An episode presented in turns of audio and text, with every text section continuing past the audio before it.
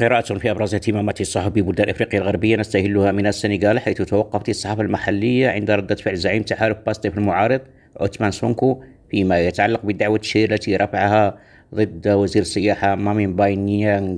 وهكذا أفادت صحيفة لانفو في مقال بعنوان سونكو يطلق العنان لأتباعه لحضور المحاكمة بأن سونكو دعا جميع السنغاليين للذهاب إلى المحكمة لأنها جلسة استماع علنية. أما في كوت ديفوار فقد كتبت لانفودروم أن المديرية العامة للجالية في الخارج تنظم تحت رعاية وزارة الدولة ووزارة الخارجية والتكامل الإفريقي والجالية في الفترة من 15 إلى 17 فبراير ندوة فكرية حول الهجرة في البلاد. ووفقا للصحيفة فهذه الندوة ستتوج بتوصيات ستؤخذ في الاعتبار عند تطوير سياسة الهجرة الوطنية.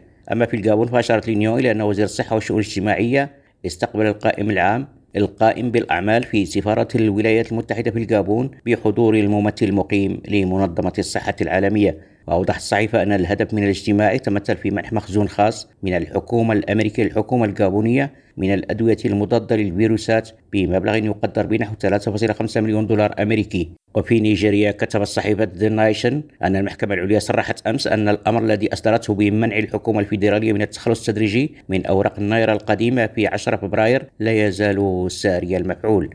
عزيز القضية بجوريم راديو.